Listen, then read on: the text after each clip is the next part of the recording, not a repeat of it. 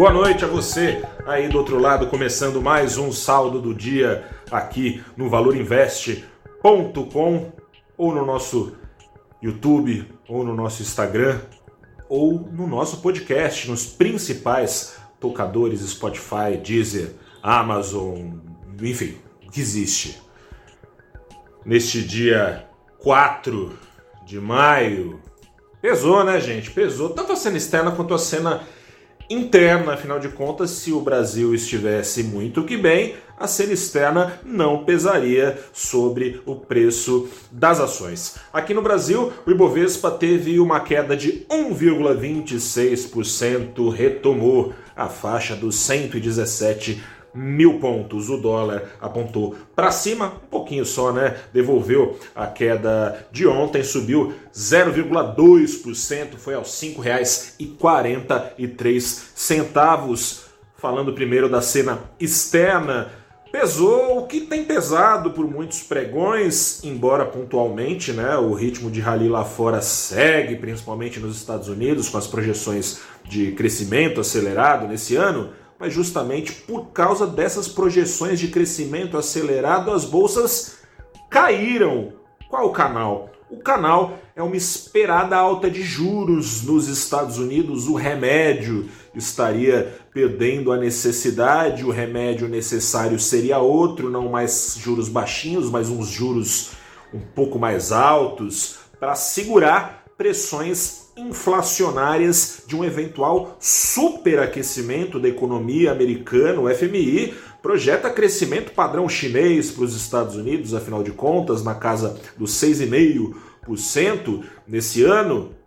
E as casas mais otimistas já projetam coisa de 8% de crescimento para os Estados Unidos. Hoje, quem trouxe de volta essa sensação de que está cada vez mais perto a alta de juros nos Estados Unidos foi a ex-banqueira central e atual secretária do Tesouro americano, Janet Yellen. Ela falou, na verdade, a obviedade, né, que talvez seja necessário, então, subir juros em breve nos Estados Unidos, o que o próprio Fed admite, embora diga que é coisa lá para frente, sinaliza para algo ali na casa de 2023, só quem sabe antecipado para 2022, se a geração de empregos por lá ajudar.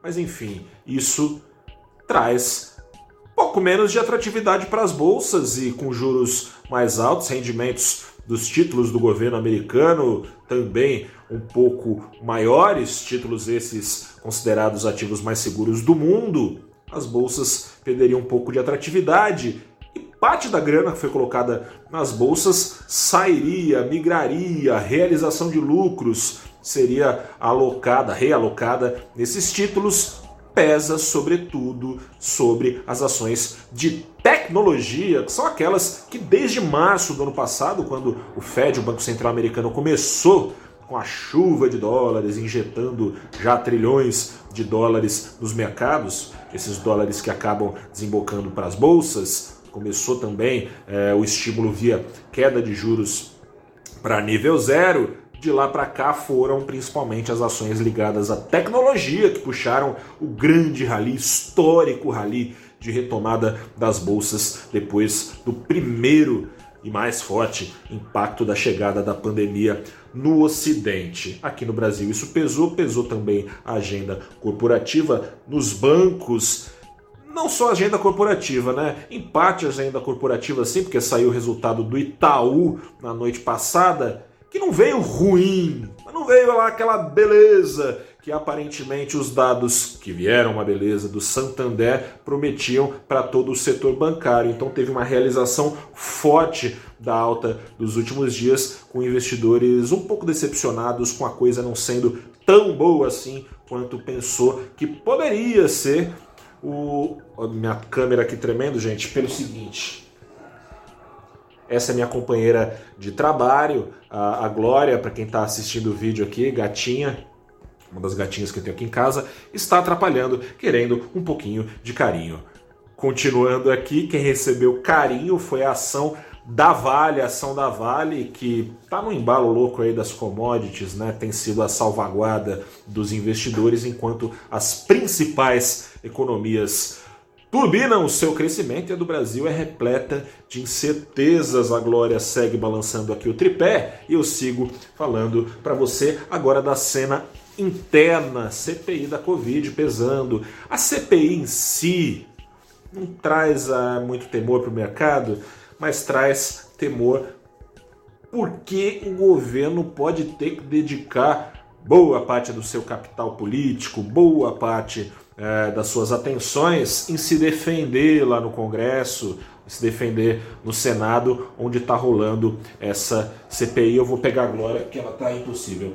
É, tá, é, precisa se defender lá na CPI. Isso pode atrasar ainda mais o andamento das reformas prometidas pelo governo desde a campanha. Só andou a reforma da Previdência. A gente sabe que, claro, né, o governo é, defendeu também essa reforma, mas foi muito, é, foi muito em função da, do consenso criado já desde o governo Temer, porque a situação fiscal brasileira já não era fácil, ficaria ainda mais difícil. Aliás, que bom que foi aprovada nessa crise.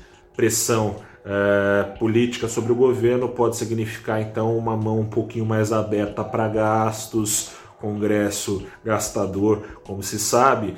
Pode ser esse o preço, liberar emendas, liberar furinhos no teto e coisa e tal, para que o governo se mantenha firme lá, uma eventual, com eventual risco de impeachment, quem sabe, é, por causa de coisas que podem vir a ser descobertas nessa CPI. Hoje começaram a falar os ex-ministros da saúde ao longo do pregão, só deu tempo para o Mandetta falar, ainda é esperado, vamos ver se vai ser hoje ou não, as declarações do Taishi, outro ministro, Pazuello, que veio na sequência esses dias circulou foto dele sem máscara né, em shopping do Amazonas, né? Diz ele que está com suspeita de Covid e não vai poder comparecer à CPI. É... Vamos ver se é isso mesmo, né? Vamos ver se o ministro vai resolver falar ou não. Sei lá, não pegou muito bem, né? É, seja, caso ele esteja de fato com suspeita de Covid, porque ele não tem se cuidado muito, pelo que mostram as fotos, seja porque, afinal de contas, é preciso, se não for o caso, dar explicações. Né? Foi aberta a CPI, ministro da Saúde que ficou mais tempo no comando sabe bastante coisa da forma é, que foi conduzida a crise aqui no Brasil.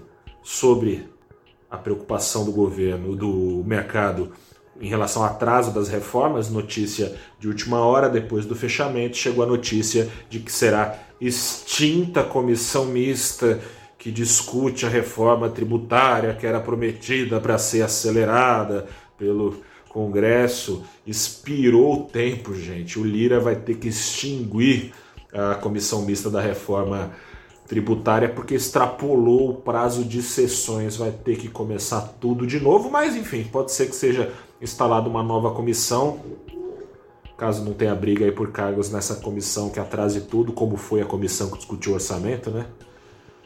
E pode ser que as coisas deslanchem. Vamos torcer, vamos torcer pelo bem do Brasil, que se deslanchar também que seja uma boa reforma, porque se for uma reforma mais ou menos, vai ficar difícil também de aprovar uma boa reforma uh, dentro em breve, tributária, enfim. É esse o tom do pregão, juros na curva futura de ponta a ponta para cima, né? na curva na ponta curta da curva de juros. Olha, gente, tá difícil aqui. Na ponta curta da nos juros, tivemos hoje alta, com expectativa, claro, da alta da Selic amanhã, dada como seta aqui no Brasil, de 0,75 ponto, mas também de olho no comunicado que pode ser mais duro do Banco Central. Na ponta longa, tivemos, claro, pressão do risco fiscal brasileiro. Esse, esse, esse, esse não vai embora, né, gente? Parece ser a nossa sina como país. Troca governo, troca crise, essa mais séria em quase 100 anos, mas está lá o risco fiscal sempre. A trazer temores sobre o Brasil, eu fico por aqui. A Glória fica por aqui também. Dá tchau lá, Glória. Dá tchau, pessoal. Deu tchau pro pessoal. Eu vou aqui dar uma atençãozinha para ela antes de entrar na CBN. Acompanhe sempre o nosso boletim na Rádio CBN toda noite, de segunda a sexta, é, no programa é, do Rodrigo Bocardi e da Carol Moran, sete da noite, de segunda a quinta-feira. Na sexta-feira eu falo com eles e falo com vocês, ouvinte, ouvintes da CBN, às 15 para 6 da tarde. Fico por aqui, grande abraço, até a próxima e tchau.